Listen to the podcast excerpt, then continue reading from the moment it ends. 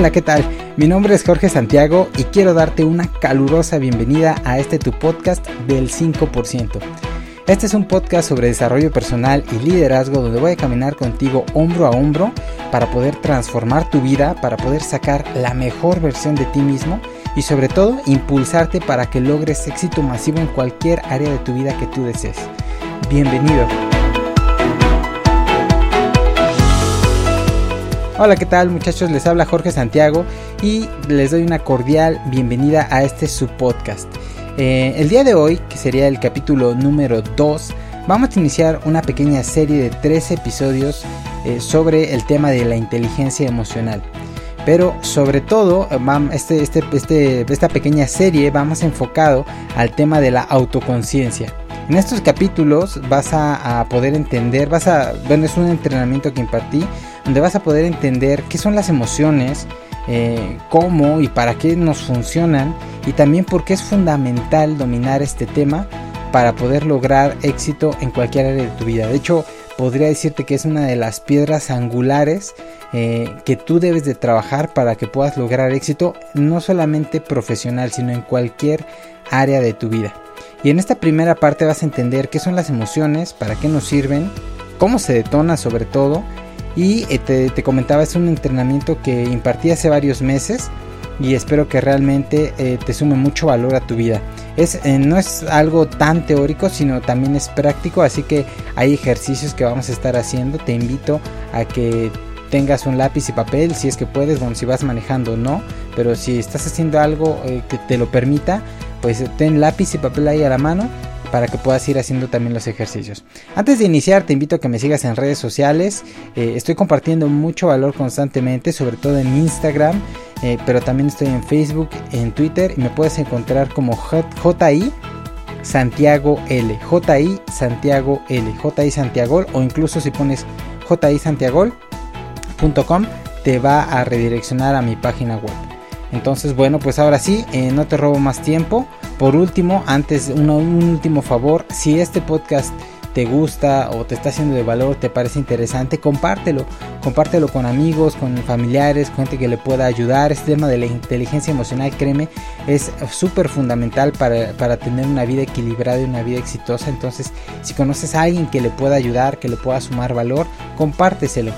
Eh, o, puedes compartirlo ahí en, las redes sociales o incluso copiar el enlace y pegarlo en WhatsApp. vaya, el chiste es que pues, este contenido pueda llegar a la mayor cantidad de personas porque creo que es de mucho valor. Entonces, bueno, ahora sí no, no les robo más tiempo. Espero que realmente este, este entrenamiento sea de mucho valor y cualquier cosa, comentarios, sugerencias, aclaraciones, lo que ustedes necesiten, por favor háganmelo saber, mándenme un inbox en cualquiera de las redes sociales estoy para servirles. Los dejo con el entrenamiento.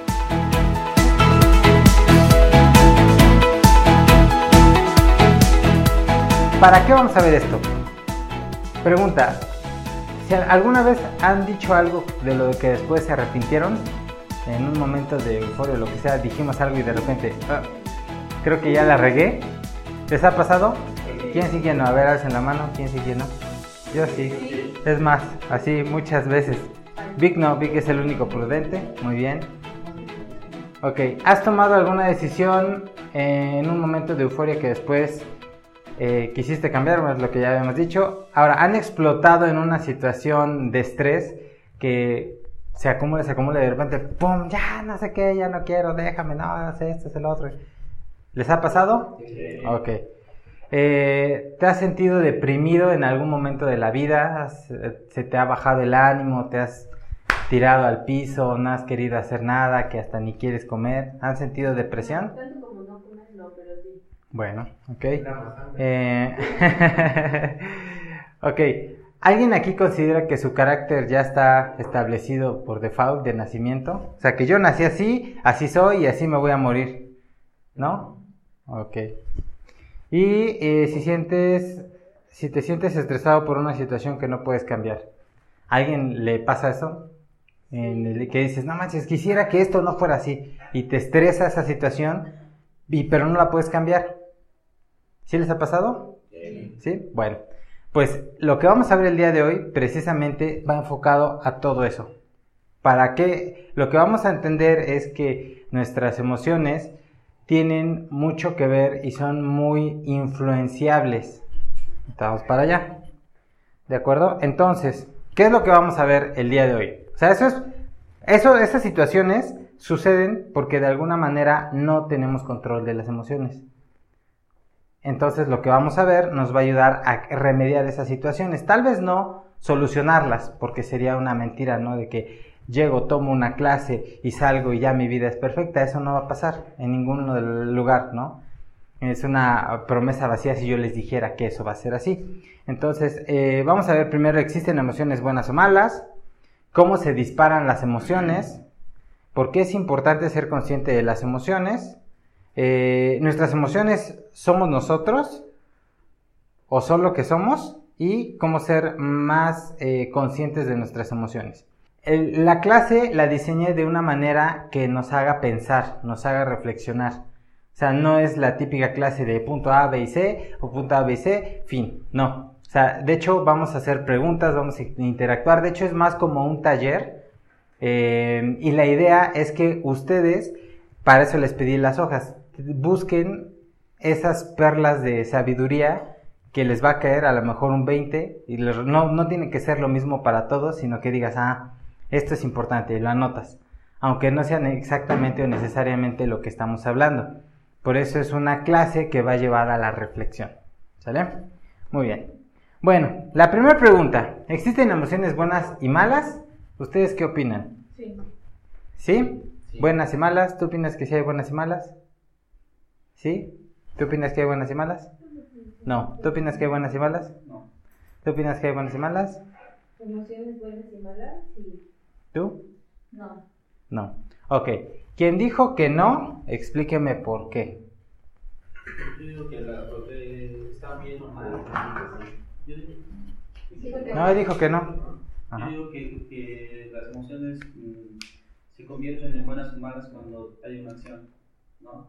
A lo mejor tienes una emoción de, de, de, ira, pero entonces actúas y se vuelve malo lo que hiciste. Pero a lo mejor tienes una emoción de ira pero te relajas, te concentras, o sea, te, mm, la eliminas de, ti, y ya, solamente es una emoción. Yo. Ah.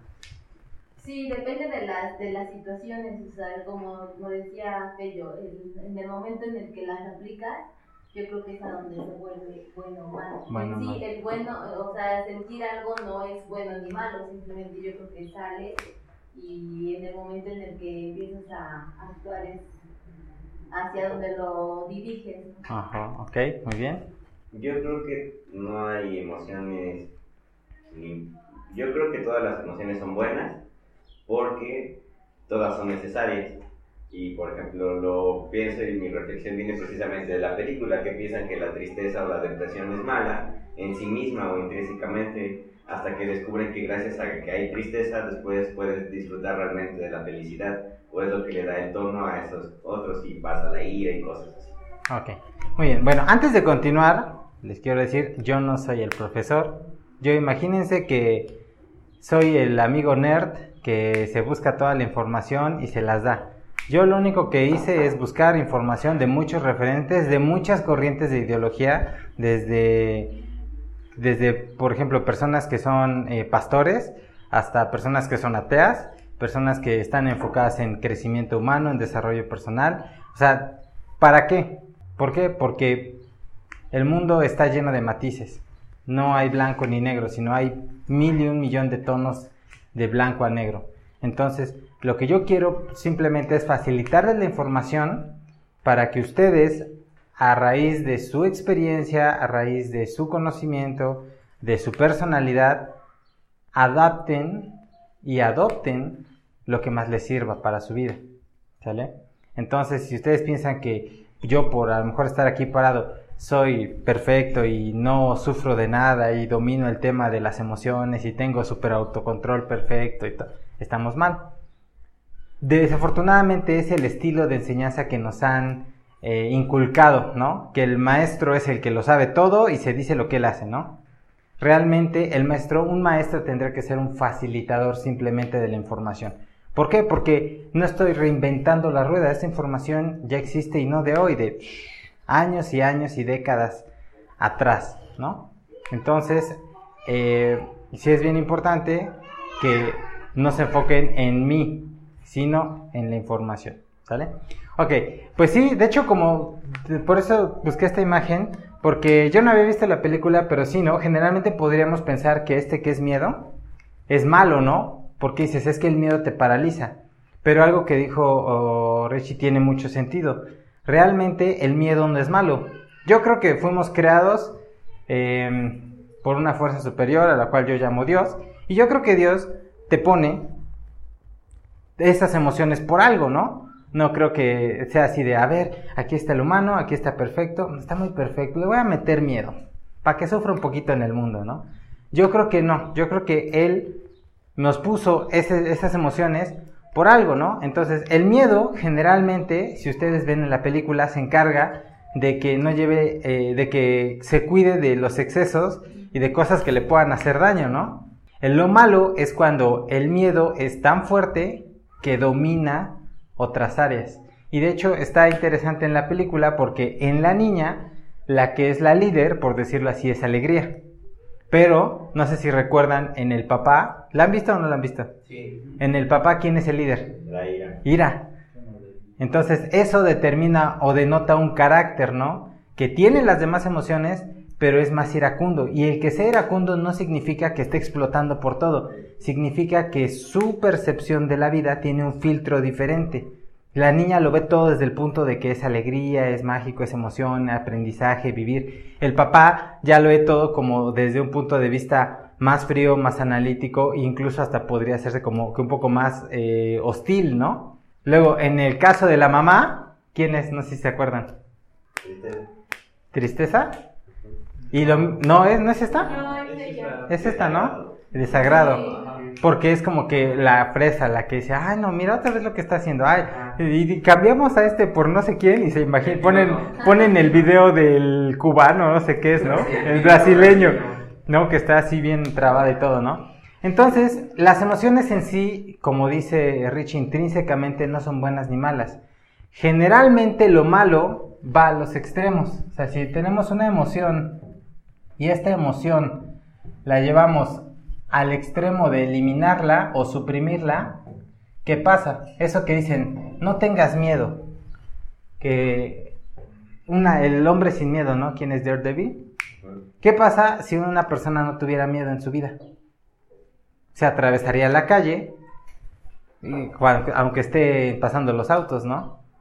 A lo mejor se aventaría de un cuarto piso porque no tiene miedo de morir. O sea, podría tomar acciones que podrían matarlo, ¿no? Y por el contrario, si lo lleva al punto de que eh, la emoción lo domine por completo, ¿qué pasa? ¿Qué pasa en ese caso? O sea, estamos hablando ahorita de miedo. Pues, cualquier cosa que le produzca miedo lo va a paralizar. Te paraliza, ajá, exactamente, y te evita tomar acción, ¿no? Aunque probablemente sea algo que simplemente está en tu cabeza. De hecho, eh, uno de, las, de los videos habla y pone un ejemplo y dice, ¿qué pasaría si estás en tu casa, estás dormido y a las 2, 3 de la mañana escuchas un ruido ostentoso, así ¡pam! en la sala de tu casa. ¿Qué es lo, qué es lo primero que haces? Te asustas, ¿no? Te paralizas. Y dices, no manches, y, te invade una sensación de miedo. ¿Por qué? Porque es algo poco común, ¿no? Ahora, si escuchas un ruido estruendoso en medio de un concierto, ¿tienes la misma sensación? No. Porque cada emoción es matizada por un contexto. Vamos para allá. ¿Sale? Entonces, bueno, de aquí podemos concluir que realmente no hay una emoción buena o mala.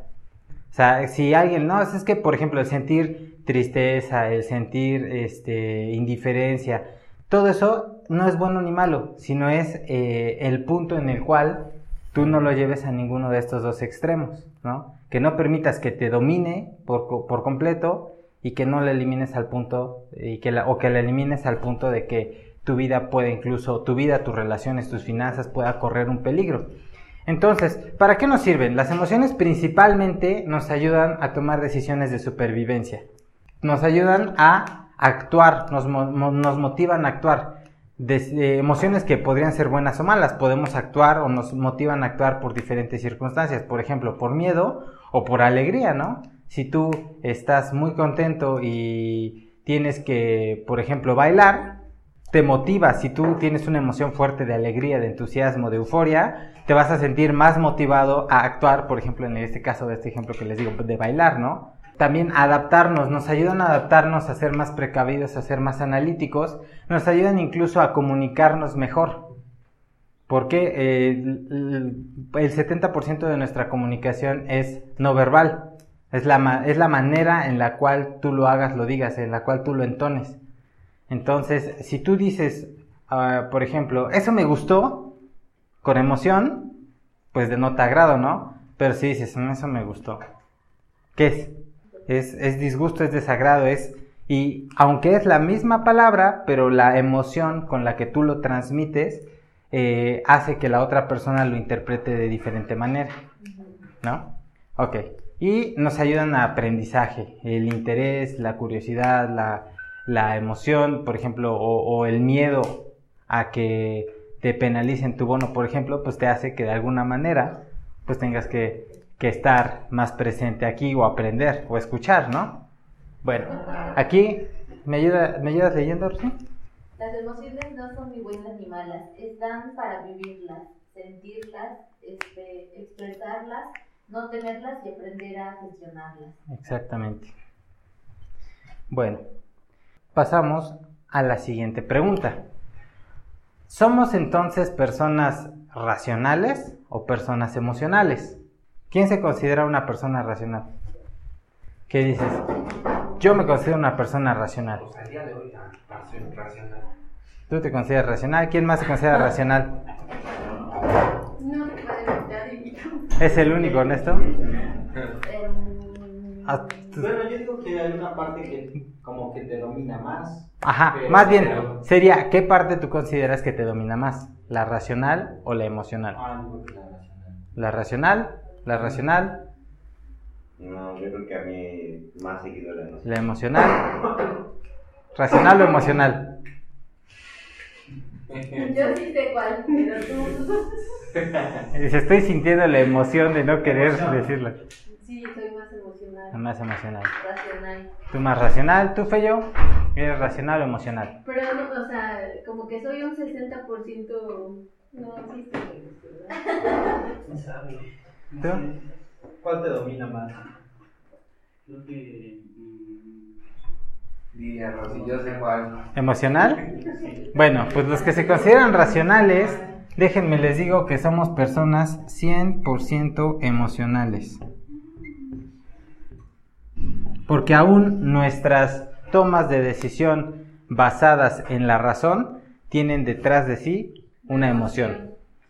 ¿Alguien me da un ejemplo? Vamos a la actividad que se menciona una decisión que tú consideres tomada de manera racional. A ver, piensen en la última semana o en los últimos días o algo que tengan fresco, una decisión que tomaron y que ustedes digan, no, pues esto lo medité, lo racionalicé, eh, analicé las posibilidades y al final tomé la decisión de manera racional, con la cabeza fría. ¿No se les ocurre? O díganme una decisión que ustedes han visto en una persona que para ustedes fue una decisión racional. Por ejemplo, yo aunque elegí emocional, pienso que mi decisión racional fue, por ejemplo, de la señora Paz, bajarle su monto. Ok. Me puse a pensar. Exactamente. Bueno, vamos a analizar esa situación. Tenemos una clienta que de alguna manera ha presentado eh, o, de alguna manera denota que sí eh, quiere el crédito, que sí es responsable, que sí lo va a cuidar, pero por otro lado, situaciones propias adversas hacen que la clienta tenga atrasos, ¿no? Entonces tú analizaste la situación y dices, ok, pues analizas las probabilidades, incluso podrías analizar su scoring, sus datos, su estudio socioeconómico y tomas la decisión de bajarle el monto. Ok, bajarle el monto no es una decisión racional, es una decisión emocional. Está basada en la emoción que tú estás sintiendo de riesgo de que te pueda afectar económicamente. Otra persona, por ejemplo, recibe su quincena, la administra, tiene la práctica de los sobrecitos, pongo para estos para gastos, estos para acá, estos para acá, para ocio, y cada vez que va a tomar una decisión, analiza, y esto me lo puedo gastar, sí o no, lleva su control de sus tickets, los va engrapando, lleva su contabilidad, presupuesto perfecto. ¿Es persona racional o emocional? Es persona emocional, porque al final de cuentas, eso lo hace por sentir una, eh, una sensación de certeza, de seguridad ante su situación económica.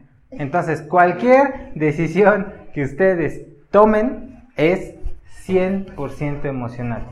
Y de hecho, les voy a pasar el texto del capítulo 1 del libro de, de Víctor Hugo Manzanilla, donde dice controla la mente o domina la mente. Y habla precisamente de eso. De hecho, habla de un ejemplo de un individuo que tuvo un accidente, eh, recibió un daño en la cabeza, este, tuvo que, no, creo que tuvo un tumor, se lo sacaron, este, y no afectó nada del neocórtex ni nada de su sensación, de su analítica. De hecho, es una, era una persona muy inteligente y demás. Pero eso se llevó la amígdala, o sea, le afectó en la amígdala, que es la parte que regula las emociones. Entonces se convirtió en la persona 100% racional del planeta. Y lo siguieron como estudio de, como objeto de estudio para ver qué pasaba. Unos meses después, su vida se fue al caño. Y ya en la lectura van a ver por qué. Ahí viene el análisis de qué fue todo lo que pasó. Entonces, pues no se sientan mal si te dicen, es que tú eres bien emocional, pues todos somos emocionales, no se lo tomen a pecho, ¿sale? Por eso, aquí eh, lo que el comentario que hizo vi que tiene razón, o sea, analizamos las cosas con... De hecho, aquí lo ponen así para ejemplificarlo, ¿no? De que o lo tomas con la cabeza o con el corazón, pero realmente el corazón no tiene emociones. Eh, todo está en la cabeza. Uno es un hemisferio y otro es otro hemisferio. Por eso me pareció muy correcta esta imagen, porque así es como es. O sea, no es de que acá o acá. Aquí lo sentimos, pero realmente todo viene de acá.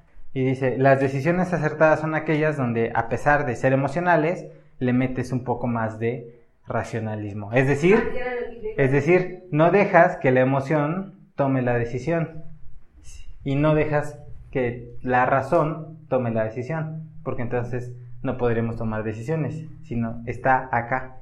Lo ideal, buscar un, un equilibrio. Con el paso del tiempo lo vas adquiriendo, ¿no?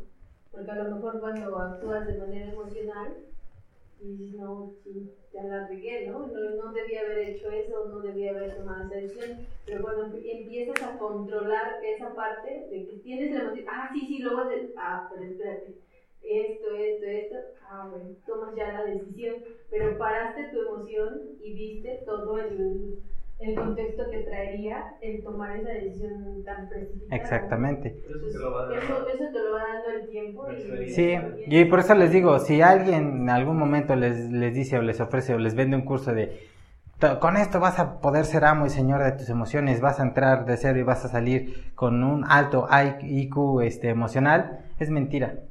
Lo único que nos da inteligencia emocional es la práctica, nada más. O sea, podrás ver mil y un de estas cosas, pero mientras tú no lo apliques en tu vida, de nada sirve. ¿Sale? Y de hecho, ese estudio concluyó que las emociones son la clave fundamental en la toma de decisiones. De media, no me acuerdo en dónde lo escuché, pero creo que de media son 60 mil decisiones que tomamos de manera diaria. Y todas están basadas en emociones. Mm, tal vez no son decisiones, por ejemplo, el dar un paso es una decisión, el salir es una decisión, el despertarse para eh, hacer ejercicio es una decisión, el comer es una decisión. Todas esas son decisiones y todas están basadas en emociones. Entonces, bueno, ya más o menos vimos las emociones, no hay emociones buenas ni malas, todos somos emocionales. Ahora, ¿qué hace que una emoción de repente tome el control? que nos vayamos a un extremo. Lo que platicábamos al principio, ¿no? De cuando estuviste en una situación de estrés y ¡pum! explotaste. O cuando estabas eh, a lo mejor discutiendo con tu pareja y de repente dijiste algo que después dices, no debía haber dicho esto, ¿no? Y que a lo mejor es algo que ni sentiste, ¿no? Pero por la emoción lo dijiste. ¿Cómo se disparan? Primero, las emociones son alteraciones en nuestro ánimo o actitud que se reflejan en nuestro comportamiento. O sea, lo de la causa y efecto, ¿no? O sea, que hay una situación externa que nos lleva a tomar una acción, ¿no? causa y efecto, siempre cosecha. Una situación nos provoca una acción. Dentro de aquí está una situación emocional y entonces tomamos una acción. ¿No? Ahora, actividad. Vamos a recrear una situación no deseada. Necesito que todos cierren los ojos. Cierren los ojos y empiecen a recordar o imaginar una situación que vivieron, que puedan contar, porque si no la pueden contar no, no va a funcionar, que nos puedan contar donde explotaste, donde dijiste algo que dijiste chin. No necesariamente explotar significa aventar las cosas, gritar, sino pudo haber sido a lo mejor decir una mala, una, un, comentario negativo que lastimó a alguien, hacer alguna cosa o refrescársela al de, al de enfrente que se frenó de jalón, o tal vez eh, angustiarte por una situación, em, algo donde tú sientas que la emoción tomó el control de ti. ¿Ya la tienen? ¿Sí la tienen? Ok, si ya la tienen, necesito que piensen en esa, en esa situación. ¿Qué fue? ¿Cuál fue la situación externa que, está, que desencadenó eso en ti? ¿Cuál fue el origen? ¿Ya? Ok. Es más, si pueden sentir la emoción ahorita, ¡ah! les va a ayudar a, entenderlo mejor. ¿Sale? Ok. ¿Quién, ¿Quién es el primer voluntario? No se amontonen. Ah, bueno, yo Ok, muy bien. La valiente, muy bien, muy bien. A ver. A mí me pasa apenas. Yo soy de las personas que con los niños trato de ser muy cuidadosa. Yo no me meto con los niños. Pero fuimos a la escuela de los niños.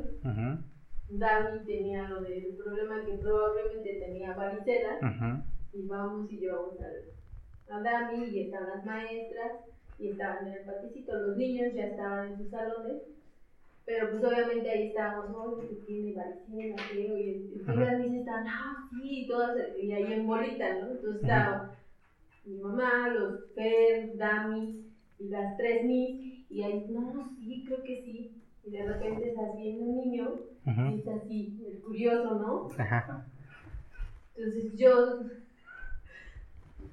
pues no sé qué, o sea, no... Sí, no, no, sabemos qué pasó, pero... No controlé mis emociones y a mí me molesta que los niños sean así de, de ay, el chisme, ¿no? Metiches chismosos, ¿no? ¿no? pensé, le dije, a ver, qué niño, te me vas a tu salón, tú no tienes nada que hacer acá. y el niño se fue corriendo. ok. Entonces, fue, no sé qué fue, pero a mí me molesta que los niños sean así, entonces pues sí no la pensé y hasta le tomé los dedos por el niño. Pues ya después, al salir de la escuela y se me vino toda la mente y dije, estuvo muy mal porque yo no me metí con los niños y al niño lo perdí. Ok. Muy bien. Bueno, es una situación y si se dan cuenta pasa en fracciones de segundo. O sea, no es de que viene la emoción, la veo venir, todavía puedo pensar, reflexionar, a ver qué voy a hacer. No, o sea, es, sucede en fracciones de segundo. Y precisamente para el análisis de esta situación vamos a utilizar algo que se llama la escalera de la conciencia emocional. Tenemos un estímulo, un estímulo externo que es la situación y tenemos una acción, ¿no? En este caso la situación es un niño chismoso que viene y de este lado es reaccionar de manera, podríamos decir que como agresiva hacia el niño, ¿no? La protección a, a, mis niños, ¿entiendes? O sea, como que no quise que los niños porque todos estaban así, o lo hicieron, los niños son muy crueles, entonces fue como que ese flachazo de si el niño ve y dice que es a ratito les va a decir y, nos van a juntar con él. Entonces fue, fue así. Fue un estímulo de agresión en base a protección, ¿no? Y es lo que vamos a ver. Aquí tenemos una percepción. O sea, esta situación, para entrar a nuestro cerebro, está un filtro. Este filtro es la manera en la cual lo percibimos, porque otra persona pudo haberlo percibido como, ah, el niño se está preocupando por el otro niño, ¿no? O sea, es una situación, la misma situación interpretada de diferentes maneras, ¿no? Entonces, la percepción que nosotros tenemos de lo que pasa nos va a desencadenar un pensamiento. Entonces, este filtro, imagínense que viene acá, ¿no? La situación, a lo mejor viene de esta manera, llega acá y filtra una parte, no filtra todo. ¿Qué es tu punto de vista? ¿Cómo tú ves la vida? ¿No? Entonces, ok, viene acá, de aquí el filtro deja pasar esta parte, lo cual nos genera un pensamiento. ¿Cuál fue el pensamiento? Tengo que proteger a mi sobrino, porque los niños son crueles. Ahí estamos identificando creencias, ¿no? ¿Cuál es la creencia? Los niños son crueles. La, luego, eh, ¿qué otro? Va a ir y le va a contar a los niños o les va a decir y al ratito se pueden incluso hasta burlar de él, ¿no? Y nos genera esos pensamientos que están basados en nuestras creencias y luego entonces desencadena una emoción. ¿Cuál es la emoción? Ira en este caso principalmente, ¿no? Y es que ira la tenemos como que muy satanizada. Como que ira es la persona que explota y así casi como un diablo, ¿no? No, ira es, esa sensación, como podríamos llamarlo, de, de agresión, pero por ejemplo en este caso estaba canalizada o estaba enfocado a la protección de un ser querido, ¿no? Es más o menos como una situación de que si ve, viene un, una persona ajena y tu niño está ahí y ves que viene así como que caminando rápido con un cuchillo, tu reacción cuál va a ser? Ir a, para protegerlo, ¿no? Incluso hasta puedes a lo mejor ser agresivo y lo que no te dabas cuenta es que él no era un cuchillo, era otra cosa, o, a lo mejor llevaba el cuchillo e iba rápido porque tenía que cortar, no sé. Pero es la percepción, o sea, ¿tú cómo lo percibiste? Nuestra percepción está dada por cómo nosotros vemos el mundo. Si tú ves muchas películas de terror, de acción y demás, y ves a un señor caminando con un cuchillo, caminando hacia un niño, pues lo primero que piensas es que lo va a matar, ¿no? Lo va a destazar. Pero si tú... Esa es otra que estaría bien analizar, ¿no? ok, ahora, eh, pero, por ejemplo, imagínense, ¿no? Que en un contexto donde, por ejemplo, sea campo, la persona se dediquen a la ciega y pues andan trayendo su machete, ¿no? Porque andan acá, cortan acá, o sea, es gente que por lo general trae un machete. Y si va caminando hacia un niño, pues a lo mejor está sobre la calle, ¿no? ¿Qué pensaría el papá? Es algo que ve comúnmente. No tiene ninguna reacción. A lo mejor le diría al niño, si acaso, pues dale chance que va a pasar el señor, o, o a lo mejor hasta si lo conoce, pues ni le dice nada, ¿no? Hasta a lo mejor, ¿por qué no lo saludas, no? O sea, no sabemos. Entonces, la percepción que nosotros tenemos del mundo está basada o fundamentada en nuestros canales de percepción, o sea, nuestros, las fuentes en las cuales nosotros percibimos, que es todo lo que vemos, todo lo que oímos, todo lo que decimos, todo lo que leemos, todo lo que escuchamos, las personas con las cuales nos relacionamos, todo lo que venga externo que tú puedas percibir con tus sentidos, incluso lo que tocamos, genera una percepción una creencia. Un pensamiento, que el pensamiento les decía, viene fundamentado por las creencias, por lo que vimos. Por eso es que una persona que ve el canal 10 y se la pasa viendo novelas, tiende a ser una persona muy dramática. Hace drama de todo, y no drama de que, ay, me desmayo, no. Puede ser de que si el niño ve una araña, no pasa nada, ahorita la matamos, ahorita la sacamos a... ¡Ah! ¡La araña, no! ¿No? O sea, como que el cerebro interpreta por lo que tú le estás metiendo que es algo normal, que así se actúa. Entonces, por eso es muy peligroso, muy, muy peligroso ver, escuchar, leer cosas que no te edifican. Las personas que todo el tiempo están viendo que los chismes, que fulanita, que la operaron, que le puso el cuerno, que secuestraron, que no sé qué, está inundando su mente con esas cosas. Y los van a hacer actuar de una o de otra manera. O sea, tú dices, ay, pues es que es una revistita, ay, pues es que es una cancioncita, ay, pues es que es eh, un chismecillo nomás. No, todo eso, porque si tú, por ejemplo, platicas con alguien de que su esposo le puso el cuerno, ¿Y cómo se lo puso? No, pues es que estaba por mensajes y por Facebook. Y a esta, ¿cómo se lo puso? No, pues es que se iba a trabajar y llegaba hasta muy tarde y no me contestaba el teléfono. Y luego con otra, no, pues es que este, mi esposo simplemente era indiferente. Y luego con otra persona, no, pues es que eh, mi esposo este, siempre fue el esposo perfecto y de repente más me engañó. Y eso es con lo que tú estás alimentando tu mente cuando tu esposo llegue tarde porque tuvo cobranza, ¿qué va, qué va a pensar la persona? Seguramente ya anda con otra. Esos memes, esos memes donde está el tipo pensando y la chava divagándose, son, son reales. O sea, son memes, pero son reales. Lo, chistoso de los memes es, son que son situaciones reales llevadas a un extremo cómico. Por eso nos gustan los memes. Porque es algo real. O sea, realmente es así. ¿No? Igual lo mismo pasa que si todos los niños son crueles y todos los niños pegan todos los niños, tú vas a pensar que todos los niños les van a hacer daño a tu hijo y entonces tú, tú qué vas a hacer, lo vas a sobreproteger que a la larga le va a hacer daño.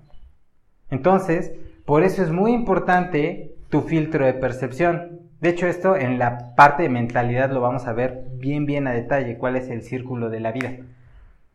Eh, bueno, entonces eso nos genera un pensamiento un pensamiento que está basado en nuestras creencias, creencias, que nos genera una emoción. Y esto es chistoso, antes de que desates la emoción, hay un efecto en el cuerpo. De hecho, tengo una imagen que se las voy a poner en el canal, donde es un análisis, es un mapa de calor de las emociones de, eh, realizado en 600 personas con diferentes emociones y se ve cómo el cuerpo tiene diferentes reacciones. Por ejemplo, cuando tienes ira, ¿dónde se va el calor? ¿Dónde se va el frío? ¿Cuáles son? Por ejemplo, generalmente cuando tienes miedo, el calor se ve reflejado en las extremidades. ¿Por qué? Porque el cuerpo se prepara para o luchar o huir cuando tú percibes que estás en riesgo. Entonces, el corazón bombea más sangre y canaliza la sangre a, los, a, las extremidades por si tienes que pelear o si tienes que huir. ¿Sí? A mí me pasa que cuando estoy como muy nervioso o preocupado o así, se me pone muy caliente la cabeza y tanto que hasta se me empañan los lentes. Fíjate, también es una reacción, ¿no? También a mí, por ejemplo, se me hace una marca. ¿Por qué? Probablemente pueda ser el exceso de flujo, no lo sabemos de, sangre. O sea, pero está interesante esa imagen porque son como 20 emociones diferentes y el mapa de calor del cuerpo de la persona. Entonces hay una reacción, hay un efecto, se acelera, se acelera la respiración o por ejemplo si liberas adrenalina, tiene un efecto en el cuerpo y entonces, ¡pum!, se desata la, la acción. Que es, te me vas pero rapidito, ¿no? Y así, ¿no? Sí, rapidito. una piedra. ¿No? Entonces, eso, eso, eso es, algo interesante analizarlo de esta manera. A ver, Visayas, por ejemplo, ¿tú cuál fue la situación en la que pensaste? Este, estaban jugando mis hijos y entra Lucy a la casa agarrándose la cabecita y con el chombo deshecho. Y me dice, es que me jala un niño el, cabello, pero creo que me jala muy fuerte porque hasta me dolió el cuello. Y yo estaba haciendo ejercicio y me salí pero súper enojado y digo, sí, no, no me hiciera un niño o un joven, yo me fui al joven. Y el joven me dijo, no, sabes, esto fue un accidente. Digo, sí va a ser, es un accidente, pero a mí también, si yo te suelto un golpe, discúlpame, fue un accidente. Entonces, este, yo simplemente fui a, a reclamar por la acción que tomaron contra mí. Es una situación similar, ¿no? O sea, te recibes, recibes el, el estímulo externo lo filtras con tu percepción de mi hija pudo haber sido dañada, te genera un pensamiento de pues es algo injusto, se están pasando, están abusando, la emoción es de ira, el efecto en el cuerpo pues es salir a defender a tu hija y al final una discusión que pudo incluso haber llegado a los golpes si hubiera sido otra persona y luego al ratito la patrulla y al ratito ya están ahí en los separos, ¿no?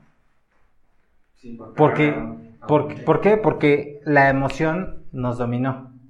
¿no? Entonces, ahorita en esta parte o en esta clase no vamos a aprender la maestría de dominar emociones, porque eso toma mucho tiempo. Lo que yo quiero es, el objetivo de la clase, como vimos, es entender las emociones. Que las emociones cómo funcionan o cómo actúan o para qué están ahí, si son buenas, si son malas. Fello, ¿tú qué pensaste? La puerta del carro. No, es que, bueno, de la que me acordé, La piedra. de la piedra, no, esa también sentí feo. Este, es que eh, estábamos en la casa, mi esposa y yo, y, y, este, ella toma café muy caliente y yo, frío, frío. Entonces agarra y me dice, ¿qué un cafecito? Digo, sí, vamos un cafecito. Entonces ya me dice, vente, ya está. Llego, me siento y le tomo, pero así con todo, y estaba hirviendo, entonces me quemé en la boca y Ajá. escupí todo así. Y le dije, está súper caliente, pero hasta volteé así la, la mesa y exploté en un segundo. Le digo, si ya me conoces que no me gusta así el café, ya se lo dejé y me fui.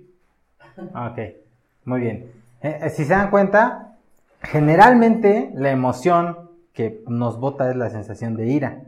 O lo que me están platicando, porque no, no es lo que generalmente nos domina, sino que es la emoción que se va al extremo de una manera más fácil, ¿no? Ok. Yo les voy a contar lo que me pasó. Bueno, a ver. La mía es diferente. Ajá, ah. La que se me vino a la mente es eh, de la de cumpleaños de Mariana. Ajá. Había mucha gente y yo soy una persona que me cuesta trabajo como que convivir por mucho tiempo con las personas.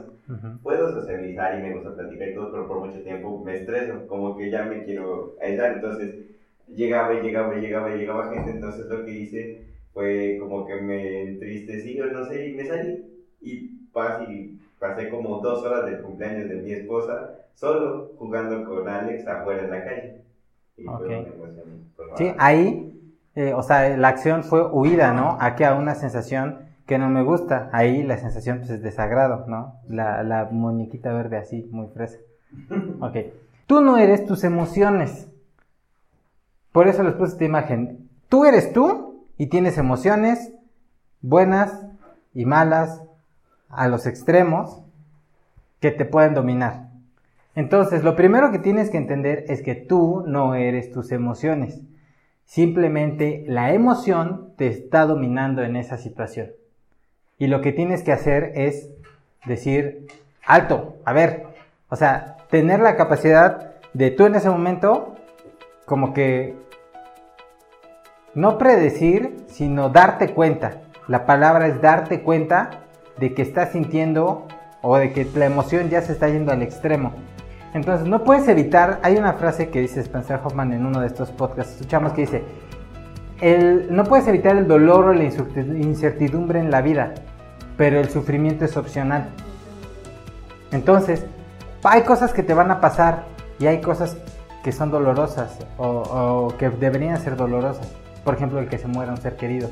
Pero el que tú digas, ah, el que te pongas triste y el que estés así, es una decisión. ¿Por qué? Porque estamos condicionados, ¿no? Por lo que hemos visto, así se actúa, así me tengo que poner triste. Y a mí yo tengo ese conflicto porque, por ejemplo, cuando se, me, se murió mis abuelos, yo no sentía nostalgia, no me sentía triste y esa situación me hacía sentir como culpable, como que entonces no los quería. Simplemente no soy una persona que se ponga triste tan fácilmente. Entonces, eh, esto tenemos que entender, o sea, te va a pasar una y mil cosas y no vas a poder evitarlo, porque el 50% de tu vida está fuera de tu control. O sea, son cosas externas que pasan, pero el que tú sufras por eso, eso sí es opcional.